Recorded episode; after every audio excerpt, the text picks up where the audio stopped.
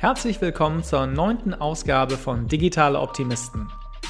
Normalerweise führe ich Interviews mit den ambitioniertesten Frauen und Männern der aktuellen Gründergeneration des Silicon Valley.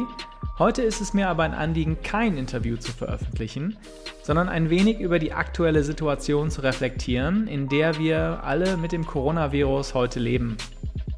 Der Name dieses Podcasts ist Digitale Optimisten und es fällt gerade natürlich etwas schwer, diesen Optimismus zu bewahren, wenn so viele Menschen unter dem Virus leiden.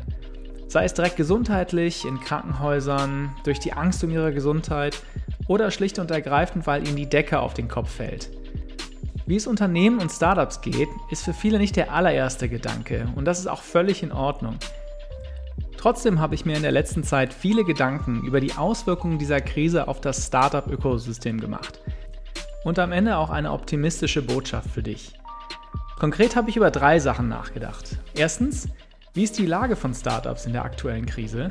Zweitens, was können Startups machen, um die Krise zu überstehen? Und drittens, was macht Mut und wie sieht die Zeit nach der Krise aus?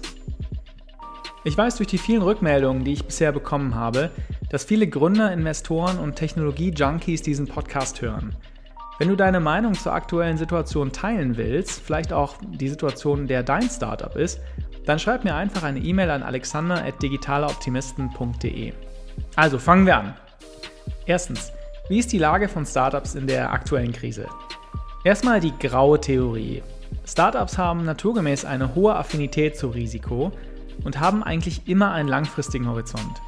Sie sind im Grunde genommen eine Wette auf die Zukunft. Jede Gründerin investiert heute mehr, weil sie die Hoffnung hat, morgen mehr Erträge zu haben.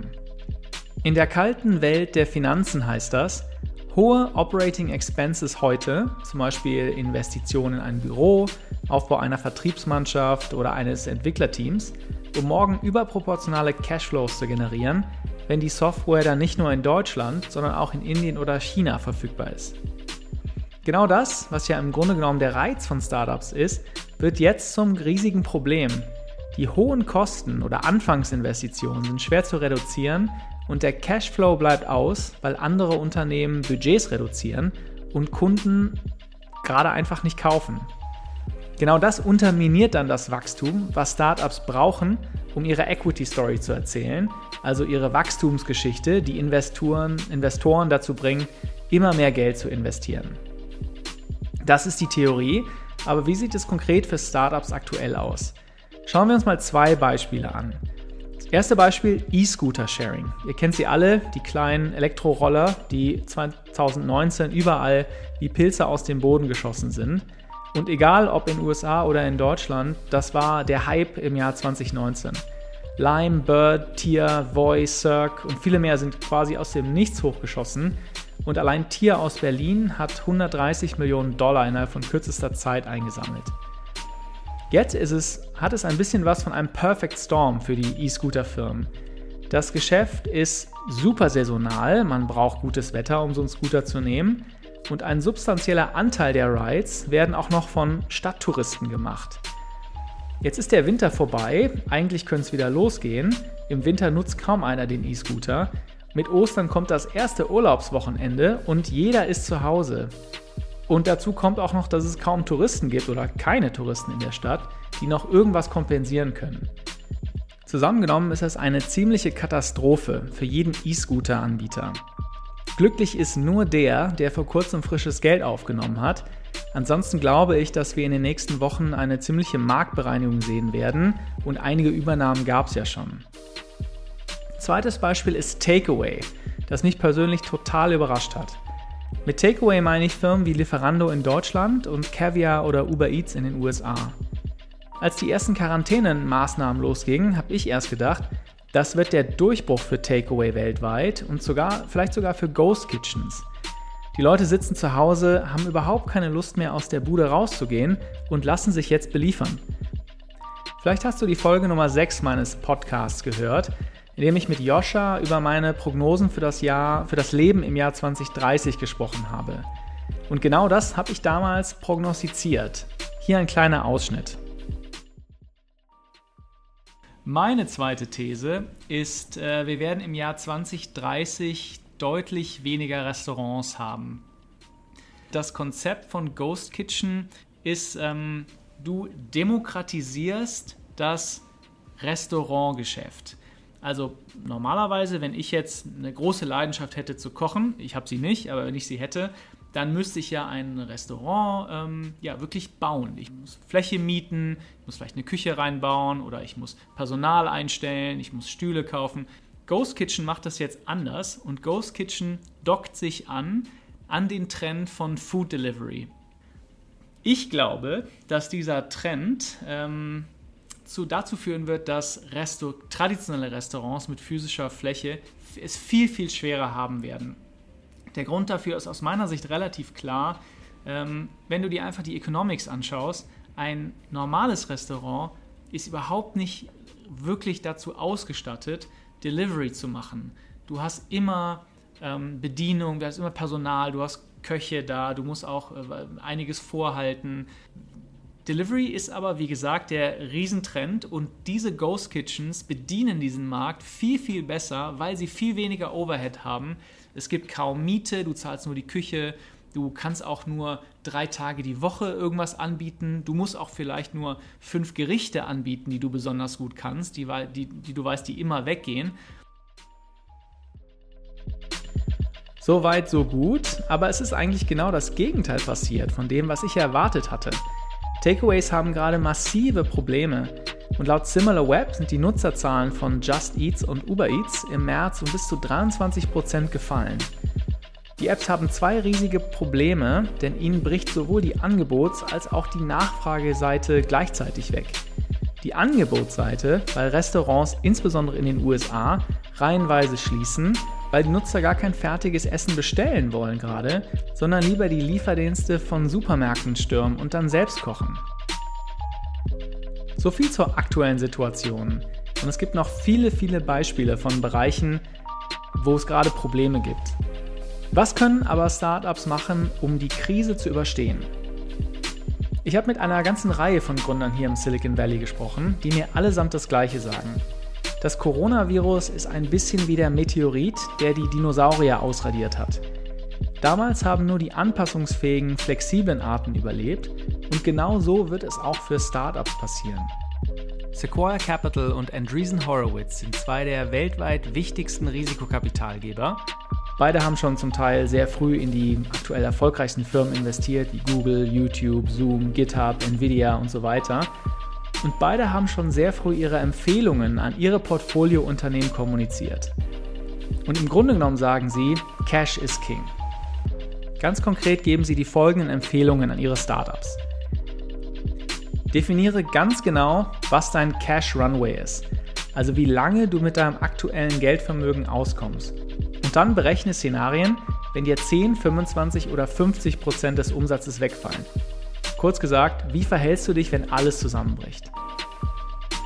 Dann Fundraising, insbesondere von privaten Geldgebern, wird viel schwerer werden. Es gibt jetzt schon Beispiele für Startups, die kalt getroffen werden von diesen Meteoriten. Service beispielsweise, eine Dienstleistung für Business Travel, konnte kein Geld mehr einsammeln und hat in den letzten Wochen Insolvenz angemeldet. Alle nicht unbedingt nötigen Ausgaben streichen, insbesondere Marketing. Das Credo Wachstum über alles, was ja in den letzten Jahren schon ein Stück weit die, der, das Leitmotiv war, ist in den aktuellen Zeiten nicht mehr gefragt. Vielmehr ist profitables Wachstum wichtig. Der Lifetime Value von Kunden wird sehr wahrscheinlich sinken, sodass alle Marketingausgaben, die nicht den höchsten Return on Invest haben, wahrscheinlich in der nächsten Zeit zurückgefahren werden. Und der letzte Punkt, und das ist das, was den meisten jungen Unternehmen sehr schwer fällt, ist Personal reduzieren. In den letzten Wochen wurden schon tausende Mitarbeiter von Startups entlassen, weil es natürlich der größte Kostenblock ist. So, nachdem wir jetzt gesprochen haben über die aktuelle Situation von Startups und auch was Startups tun können, um die Zeit zu überstehen, möchte ich als dritten Punkt noch einen Blick in die Zukunft richten. Was macht Mut und wie sieht die Zeit nach der Krise aus? Eben habe ich gesagt, dass diese Krise ein bisschen wie ein Meteoriteneinschlag ist, der die Dinosaurier ausgelöscht hat. Aber das ist natürlich nur die eine Seite der Geschichte. Und die andere Seite ist, dass der Einschlag auch dazu geführt hat, dass neue Tiere in die Lücken gestoßen sind und sich halt ein bisschen schneller entwickelt haben. Und genau das ist der Teil, der Mut macht. Schauen wir mal zurück, denn die Corona-Krise ist ja nicht der erste Meteoriteneinschlag für junge Unternehmen. Google und PayPal beispielsweise sind nach der Dotcom-Blase im Jahr 2000 erst richtig stark gewachsen. Und damals waren sie, das kann man sich heute kaum mehr vorstellen, noch sehr, sehr junge Unternehmen. Airbnb, Square und Stripe wurden sogar inmitten der Finanzkrise von 2009-2010 gegründet. Aber mein Lieblingsbeispiel ist Amazon. Und da empfehle ich jedem die Shareholder Letter, also die Briefe an die Aktionäre von Jeff Bezos, dem Gründer von Amazon, zu lesen. Für das Jahr 1999, das letzte vor dem, Pla vor dem Platzen der Dotcom-Blase, war der Himmel voller Geigen für Amazon. Der Umsatz ist damals um 170 Prozent auf 1,6 Milliarden Dollar gestiegen und Amazon begann zum ersten Mal langsam nicht mehr nur Bücher, sondern auch andere Kategorien zu vertreiben. Der Börsenkurs hat sich super entwickelt und lag damals bei 60 Dollar. Ein Jahr später war der Börsenkurs bei 6 Dollar angekommen, heute übrigens 2000 Dollar. Und Bezos beginnt seinen Brief an die Aktionäre im Jahr 2000 wörtlich mit Autsch, es war ein brutales Jahr für Amazon und die Aktionäre. Allerdings strotzt sein Brief nur so vor Optimismus. Bezos schauen, schaut wahnsinnig positiv in die Zukunft, immer unter seinem Leitmotiv, dass es gerade erst Day One des Internets ist. Konkret heißt das, dass die Customer Experience des Online-Einkaufs nie mehr so schlecht sein wird wie heute, sondern sich immer verbessern wird, da die Technologie und auch die Verfügbarkeit von Daten unaufhörlich voranschreiten. Bezos sieht inmitten dieser katastrophalen Krise von damals, in denen auch damals reihenweise Startups geschlossen haben, überall Chancen. Zum Beispiel der Anteil von Menschen, die nicht nur auf der Arbeit online sind, sondern auch zu Hause, entwickelt sich auch in der Krise von 2000 rapide nach oben. Online-Retailer werden auch in der Krise weiterhin viel stärker von Skaleneffekten profitieren als Offline-Händler, Händler, die an physische Fläche gebunden sind. Und die internationale Expansion von Amazon hatte damals noch gar nicht richtig begonnen. Deshalb empfehle ich jedem Gründer und Investor, sich diesen Shareholder Letter von Jeff Bezos von damals durchzulesen und wie auch ein Meteoriteneinschlag den Fokus von Jeff Bezos auf die Chancen von morgen und die unbedingte Kundenzentrierung nicht schmälern konnte. Bezos ist aus meiner Sicht wirklich ein digitaler Optimist und zeigt, dass es letztlich auch auf Leadership ankommt in diesen unruhigen Zeiten. So viel zu meinen Gedanken zur aktuellen Situation. Wenn du ein Gründer, Investor oder einfach nur ein interessierter Hörer bist, der eine eigene gerne auch abweichende Meinung hat, dann schreib mir einfach an alexander.digitaleoptimisten.de. Ansonsten wünsche ich dir beste Gesundheit und gute Nerven in den nächsten Wochen. Ich glaube, es hat sich noch nie so sehr gelohnt, wie aktuell ein digitaler Optimist zu sein. In zwei Wochen hörst du wieder ein neues Interview aus dem Silicon Valley, dann mit Kadron, die das bessere LinkedIn für Frauen entwickelt. Bis dahin, beste Grüße aus San Francisco.